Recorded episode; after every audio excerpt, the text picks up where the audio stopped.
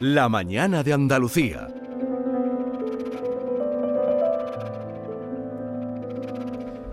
En la mañana de Andalucía nos visita Inés Martín Rodrigo, Las formas del querer, con la novela que ha ganado el premio Nadal de este año 2022. Porque en este programa, Jesús, tú sabes que nos encantan los libros, la literatura y estamos a la última. El año pasado, recordarás por esta fecha que tuvimos aquí a la ganadora del premio Nadal, a Najade Hashmi, con El lunes nos querrán, y hoy recibimos a la brillante ganadora del premio Nadal 2022, oye, edición ya 78, ¿eh? También una mujer, además colega nuestra, periodista del área de cultura de ABC, Inés Martín Rodrigo, como ha comentado, que nos trae la novela Las formas del querer, donde la protagonista es también una mujer de nombre Noray. Por cierto, le encantan las palmera de chocolate como a mí, que efectivamente Noray expone eh, el amor, el querer en todas sus vertientes. Por un lado, hace un mapa de la España del franquismo contando los avatares de, de la vida de sus abuelos, Carmen y Tomás, pero que podría ser también la vida de cualquier otra pareja. Y de forma paralela, Noray se introduce de lleno en su propio problema. Bueno, Inés Martín, buenos días. Buenos días. ¿Qué tal estás? Encantada de estar por aquí, sobre todo charlando con vosotros. Y además, eh, tú has hecho, bueno, haces mucha información cultural. De hecho, eh, un libro que, una habitación compartida, hacías entrevistas uh -huh. a autoras, a escritoras. Uh -huh de que estaban ahora publicando sí. y, y, tal. Ahora estás en el otro lado. ¿Cómo sí, te ves? ahora estoy al otro lado del espejo, ¿no? Esto sí. que tanto vértigo nos da siempre a los periodistas porque tenemos el miedo de ser considerados un poco intrusos, ¿no? A mí me ha pasado todo lo contrario, la verdad. Te diré que desde, desde el pasado 6 de enero, que fue cuando se hizo eh, público el, el, galardón, el premio Nadal de este año, pues he recibido cantidad de, de cariño, cantidad de apoyo y, y, bueno, pues la verdad es que me siento muy cómoda, ¿no? Está siendo un viaje muy bonito. Llevamos, eh, no llevamos ni siquiera un mes en las librerías y ya vamos por la tercera edición. Los lectores están abrazando estas formas del querer. La lectura es otra forma bien sí. bonita de querer, ¿no? Sí. Y ellos nos están queriendo mucho, con lo cual estoy, estoy muy contenta, muy orgullosa. La forma del querer. La protagonista hablaba David en Noray. Eh, que tiene un problema oculto uh -huh. de anorexia, está presente. ¿Por qué has eh, traído uh -huh. ese, ah, entre otros uh -huh. temas que hay? Pero eso es un tema importante en la novela. Sí, como tú dices, eh, es verdad que uno de los, la novela tiene, digamos, muchos temas, la, la, trama. Podría decirse que es prácticamente como una cebolla a la que vamos quitando capas y capas y capas y capas. Pero uno de los temas centrales que estructuran la trama de la novela es el el tema de la salud mental. Mm, y en sí, más que la concreto anorexia, la, la salud mental. eso es y en concreto bueno pues eh, se manifiesta eh, a través de esta enfermedad de este tra- trastorno de la alimentación que es que es la anorexia pero también está presente pues a través de, de la depresión o a través incluso del, del, del suicidio no yo creo que eh, todos son temas angulares de, nuestra sociedad, todos son temas eh, que nos eh, preocupan, pero que yo creo que deberíamos abordar de otra manera, probablemente de una manera más seria, con más reflexión, con un poquito más de, cabeza. Y bueno, pues me he valido de la literatura, de la escritura como herramienta para bueno, ponerles ponerlos sobre el tapete y que hablemos un poquito de ellos, que es lo que estamos haciendo ahora. Inés, has dicho en alguna entrevista que el, la escritura de este libro te ha puesto también un poco a ti al borde, uh -huh. al borde de, del abismo. Uh -huh. Lo escribiste en plena pandemia. Uh -huh. eh, tú además reconoces en, en, muchas entrevistas que padeciste hace años anorexia, es decir, que sabías muy bien por, por lo que estaba pasando Noray, la protagonista. Eh, ¿Por qué te pusiste en ese brete? Porque bueno, era, ha sido una forma de desnudarte. Que, por, ¿Por qué te pusiste en esa circunstancia? Bueno, seguramente yo ahora con, el paso del tiempo eh, lo pienso y creo que fue más una necesidad, ¿no? Yo llevaba llevaba tiempo, como la protagonista de la novela, yo llevaba bastante tiempo rehuyendo escribir esta novela, probablemente tanto como 20 años, y no, y no os exagero, ¿no? Porque, bueno, hace justo 25 años yo perdí a mi madre, yo era muy jovencita, tenía 14 años, y ese, ese drama me rompió la vida en dos, ¿no? A partir de ese momento yo inicié... Eh, bueno, pues un viaje muy doloroso que comenzó con la anorexia que tú acabas de, de mencionar derivada de, de, una depresión y que, bueno, ha terminado de algún modo con esta novela, ¿no? Es un, esta novela es un Tiene viaje... la sensación de que ha cerrado algo. Eso es, ¿no? eso es. ¿no? Una herida. O sea, las heridas no se cierran. Yo creo que hay determinadas heridas que, que permanecen siempre latentes dentro de, de, nosotros, ¿no? Pero sí que es cierto que que me he mirado al espejo de otra manera y para mí ha sido, y también lo he dicho bastante, muy terapéutica esta escritura, ¿no? Lo que pasa que es que la terapia no es siempre agradable. La terapia conlleva esfuerzo, conlleva eh, sufrimiento y lo que está claro es que, que, bueno, que yo necesitaba, necesitaba hacerlo, ¿no? Necesitaba volver a mirarme, hacer ese ejercicio introspectivo y bueno, pues eh, me he valido, me he servido de la, de la voz de, de Noray, de esa primera persona para poder narrar lo que a mí y a tantísimas otras personas eh, nos ha pasado. Y también te ha servido de la literatura para salvarte.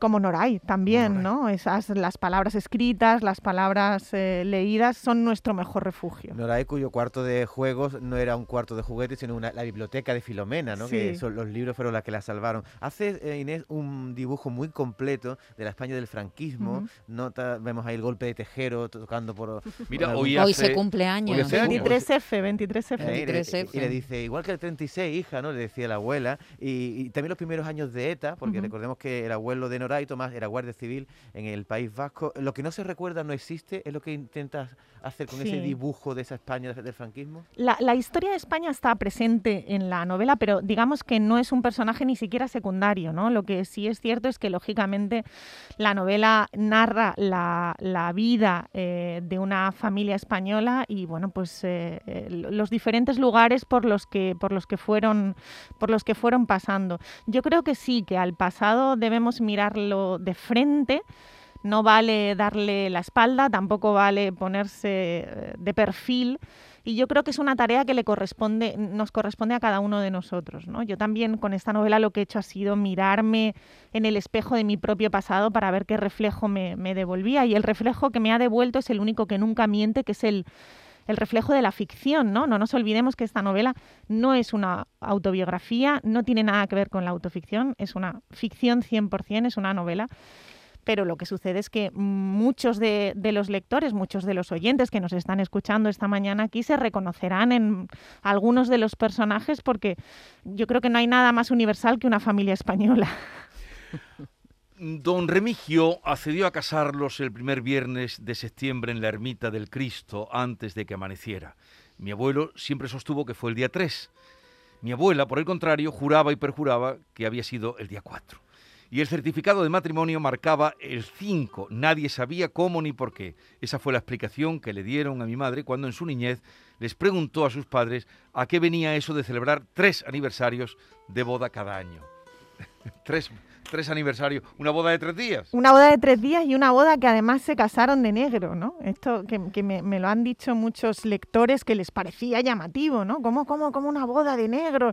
Pues mira, es que en aquella época, pues nuestros mayores, muchos se casaron de, de negro, que también era la España de la época, ¿no? Es muy significativo ese, ese simbolismo, ¿no? Yo creo que, que es cierto que, que, la novela también hay un homenaje muy importante a, nuestros mayores, simbolizado a través de los personajes en concreto de Carmen y Tomás, de, de los abuelos de, de, la protagonista y de esa especial relación que ella tiene eh, con ellos, sobre todo con su abuela Carmen, que es la que le ha ido contando desde su infancia, en realidad, eh, bueno, toda esa memoria familiar que ha ido atesorando, pues para que no caiga en el olvido. Hay un determinado momento de la novela en, la, en el que Carmen le dice a, a su nieta, le dice a Nora, y, bueno, tú tienes que escribir un, un libro como, como, el, como, este, como este que te gusta tanto, se refiere a los Budenbrook, ¿no? De, de, Thomas Mann, que también forma parte de, de la biblioteca de, de Filomena. ¿no? Entonces eh, está muy presente el amor hacia nuestros mayores y también el amor hacia la literatura. Hay un libro dentro de un libro, además, en, en, la novela hay que decir que, que vamos del pasado al presente, del pasado de los abuelos, de la familia de la protagonista de Noray, al presente, a lo que le está pasando en ese momento. Y en el presente Noray tiene una relación tormentosa con un señor, con un hombre, con un amor. Con Ismael. Con Ismael. Y, es una relación muy extraña. Bueno, es una, una relación yo creo que muy real, ¿no? También. Eh, todos, yo creo que en, un momento u otro podríamos ser Noray o podríamos ser Ismael, ¿no? Porque cuando nos volvemos locos de amor pues qué pasa, ¿no? Que, nos volvemos locos. Inés, eh, Las formas del querer haces una introducción, un análisis de cómo es cómo se puede crear de distintas formas, el amor parental, el amor de pareja, el amor... La verdad que está muy interesante ese- esa ramificación que hace, pero también ha- hablas de las formas de morir, porque ahí aparece, por ejemplo, uno- un caso que me ha encantado, que es la homosexualidad en el franquismo, poco tratada, en cómo desaparece un familiar de Carmen, que lo hace desaparecer el régimen, bueno, tras ser denunciado por parte de un cura, no quiero contar No más. desvelemos más. No, Deberemos no, más, no, no. pero también te quiero hacer esta pregunta, ¿se puede matar por amor? Yo creo que no. O sea, yo creo que, mira, lo que pasa es que a veces confundimos los términos, ¿no? Y el término amor de tan manoseado, de tan usado, a veces se vacía de su significado, ¿verdad? Muchas veces me han preguntado, si duele es amor, muchas veces me han preguntado, ¿el amor tóxico es amor? Pues no. No nos equivoquemos, ¿no? Llamemos, eh, utilicemos las palabras en su justo término y en su justa medida, ¿no? Y se, tengamos muy claro lo que es el querer, tengamos muy claro lo que es el amor y no, no, no nos equivoquemos, ¿no? Porque yo creo que tenemos que tener mucho cuidado, tanto desde los medios de comunicación como desde, desde la literatura también, en cómo usamos esas palabras. Las palabras es el material, eh, la materia prima más, más delicada, más sensible que existe, y tenemos que tener mucho cuidado al utilizarlas. Tenemos que saber tener, tener muy claro en qué contexto las usamos, ¿no? Y llamar amor, por ejemplo, a cosas que no lo son, pues lleva a, a- a confusiones que luego terminan en, en mucho dolor, en muchos dramas que, que vivimos a diario. No, no hace falta con escuchar las noticias a diario para, para verlo. Oye, eh, hablando de palabras, ¿de dónde has sacado lo de mestre siesta? Esto es una palabra, eh, bueno, yo, yo me crié en un pueblo de Extremadura, en un pueblo de Cáceres, y bueno, son palabras que a mí me acunaron desde, desde mi más tierna infancia, ¿no? Entonces, por mi parte, como autora de la novela, hay una, había una voluntad de recuperar todos esos términos, que a mí me parecen términos que forman parte de esa oralidad que está en el origen Sí. de la literatura, no nos olvidemos de, de eso.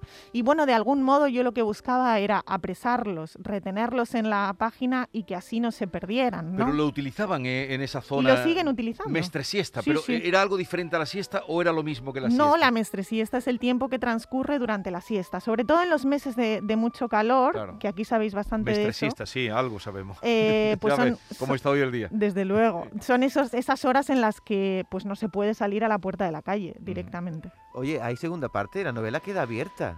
Eh, la segunda parte yo se la dejo a los lectores. Ajá. que cada lector decida, eh, porque yo creo que la historia de, de Noray tiene su punto final en las formas del, del querer y a cada lector le corresponde decidir qué pasará ahora. ¿Y ahora qué? ¿Y ahora qué va a pasar contigo? Pues eso Vas a seguir yo. siendo periodista, vas a ser escritora. De, Ah, tú de la decías- escritura. Tú dec- no, pero ah, cada vez hay más periodistas que escriben. Sí, que escriben bueno. novelas, digo, que escriben ficción, autoficción, como eh, bien dices.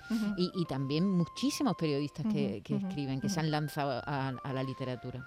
Mm, El, el premio Nadal es un espaldarazo maravilloso, ¿no? Es una oportunidad estupenda y, y, bueno, pues es un empuje también para poder seguir el camino que a mí me gustaría trazar. Porque que tú te el- hiciste periodista para ser escritora, como Noray. como Noray. Igual. Igual. Lo mismo, ¿no? Entonces consideré que Aunque era el tú camino más empezaste corto. medicina, creo, Empecé ¿no? medicina como Noray. Como Noray. ¿Y hasta, hasta dónde estudiaste medicina? Nada, muy poquito, Muy aguanté poco. muy ¿Te diste poco. cuenta que no. Rápidamente que no por tuyo? fortuna, por ¿Y fortuna. eso que dicen de que los periodistas somos escritores frustrados, tú lo compartes? Yo creo que cada uno sabrá. Oye, de tu experiencia eh, en ese libro, Una habitación compartida, que entrevistas a muchas escritoras, no sé, cuéntame algo de, de las escritoras que has conocido, quién te ha dejado más impresión, quién Mm. te ha dejado más huella. Pues mira, en, ese, en esa antología de entrevistas que la, la publiqué hace un par de años Sí. y en ella están recogidas pues eh, muchas de las conversaciones que yo he tenido la suerte de mantener en los últimos ya casi 15 años que llevo trabajando en el periódico ABC con grandísimas escritoras como Margaret Atwood, eh, como Ida Vitale, como Elena Poniatowska, como Rosa Montero, que además de ser una gran escritora es muy buena amiga. Eh, y bueno, pues de todas ellas eh, atesoro eh, un recuerdo muy, muy bonito, ¿no? Pero mira, sí te diría que una de las conversaciones que más recuerdo y que no está, in- no está incluida en, en ese libro porque fue hace muy poquito, hace unos meses en la residencia de estudiantes tuve la suerte de reencontrarme con Ida Vitali. Y digo Ah, reencontrarme Vitale, porque sí. ya la había entrevistado varias veces. Y me pareció con ese... eh, estaba a punto, si no recuerdo mal, de cumplir 97 años. Había pasado por... eh, venía de, de Granada. había estado en un pueblo de León, creo recordar. Estaba en Madrid, luego se iba a París, de París a Venecia. Una absoluta locura. Y me, me, me, me, produjo tanta ternura, tanta de ser capaz de llegar a esa edad con esa, con esa, con esa vitalidad, yo creo que claro, le va en el apellido, ¿verdad? le va, claro. Ida Vitale, ¿no? Pero desde luego eh, mi oficio me da esos regalos y, y, son maravillosos. Pero claro, 97 años, 97 años y todo lo que has contado, todo el trajín que tenía esta mm, mujer. Y acaba de publicar un libro de poemas, o sea, sigue escribiendo. Impresionante. ¿Cómo, cómo, no sé, el día que te viste en la portada del ABC Cultural, sentiste? Pero estaba muy contenta, al menos la foto que salió. No, eh, pero luego eh, te han hecho un reportaje muy bonito de, de, de vuelta al pueblo. Claro, de vuelta al pueblo, ir a buscar las raíces ahí a Peraleda de la Mata, en Cáceres, este pueblo al que tú haces referencia antes, para buscar las raíces de, mm. de, la novela, ¿no? Pero mm. de pronto verte ahí que en una imagen bien grande, en la portada de, de, un sitio donde tú trabajas, tiene que ser impresionante. Bueno, pues esto de ser profeta en tu tierra es maravilloso, ¿no? Eh, o sea que yo me siento, me siento muy querida, me siento muy honrada de formar parte de la casa de la que formo parte y lógicamente verte en esa portada que tú has escrito tantas veces, dando el protagonismo a, a otros, pues, pues es, es que por cierto te felicito porque es un, suplemento cultural estupendo. Esto, muchísimas gracias. Lo mejor que hay muchísimas Sí, sí, desde luego que sí. Mm, sí, ¿puedo preguntar otra cosa? ¿Tenemos tiempo, querido? No, si ahora vamos a poner un poco de música. Yo es que como no conozco la anorexia en mi familia, afortunadamente, y tú la cuentas aquí también, me llama la atención cuando Noray dice lo peor fue darme cuenta de que a medida que perdía peso se me iba agriando el carácter, porque cuando se separan sus padres ella va cayendo. ¿Eso es, una, una, consecuencia de, la anorexia? Bueno, piensa que, eh, nos sucede a todos cuando tenemos hambre. Tenemos bastante mal humor, ¿no? Por lo menos no, no estamos de, buen humor, ni, ni, tenemos ganas de hacer bromas, ni nada, ni nada parecido, ¿no? Lo que sucede es que a medida que vas dejando de comer, vas perdiendo el apetito y con él vas perdiendo las ganas de todo, ¿no? De reírte, de charlar, de caminar, absolutamente de, todo. Y es un proceso del que no eres consciente. De verdad que no, que no lo eres, ¿no? Vas dando pasos, vas acercándote hacia el abismo que comentábamos antes y no, no te vas dando cuenta de ello. Si, si te dieras cuenta realmente, si yo me hubiera dado cuenta de lo que estaba sucediendo, hubiera dado marcha atrás. ¿Y estuviste mucho tiempo? Estuve, bueno, pues me sucedió cuando tenía 14 años, en el hospital ingresada sin salir, estuve 3, 4 meses, te digo sin salir, o sea, confinamiento total y absoluto. Pero bueno, logré salir de ahí, que es lo más difícil que he hecho en mi vida. Es eh, horroroso, es, muy, muy difícil, es un recuerdo muy, muy amargo. Y bueno, eh, me dieron el alta al cabo del tiempo y lo único es que la enfermedad no te abandona nunca, ¿no? Se queda contigo como esa especie de fantasma que, bueno, siempre tienes que respetar las comidas. Yo lo más difícil que he hecho ha sido tener una relación sana con la comida. Yo ahora disfruto comiendo, pienso disfrutar hoy en Sevilla lo que no seguro, está escrito. Eh, seguro que encontrarás. ¿Quién te acompaña? Lo que no está escrito. ¿Has venido solo o te acompaña alguien de la editorial? Eh, no, bueno, estoy con la gente de la Fundación Lara y ah, con la gente de la ABC de Sevilla. No digo para que... te lleven a algún sitio. Por cierto, por cierto, esta tarde a las siete y media esta chica que habla también y lo expone también y que da testimonio además, seguro que para mucha gente lo que estabas comentando ahora, de por dónde pasaste en el tema de la anorexia, estará a las siete y media en la Fundación Cajasol presentando este libro, Las formas del querer junto a un buen amigo, muy querido nuestro, Paco Robles, que es en el aula de cultura de ABC quien presenta el libro en Fundación Cajasol 7 y media. Y mañana estarás en Málaga, en la Fundación, en, la, biblioteca, Alto Aguirre, Manuel Alto Aguirre, a las 7 y media presentando allí el libro. Eso es. Y ahora la música. Avec ma gueule de métèque, de juif errant, de pâtre grec, et mes cheveux aux quatre vents.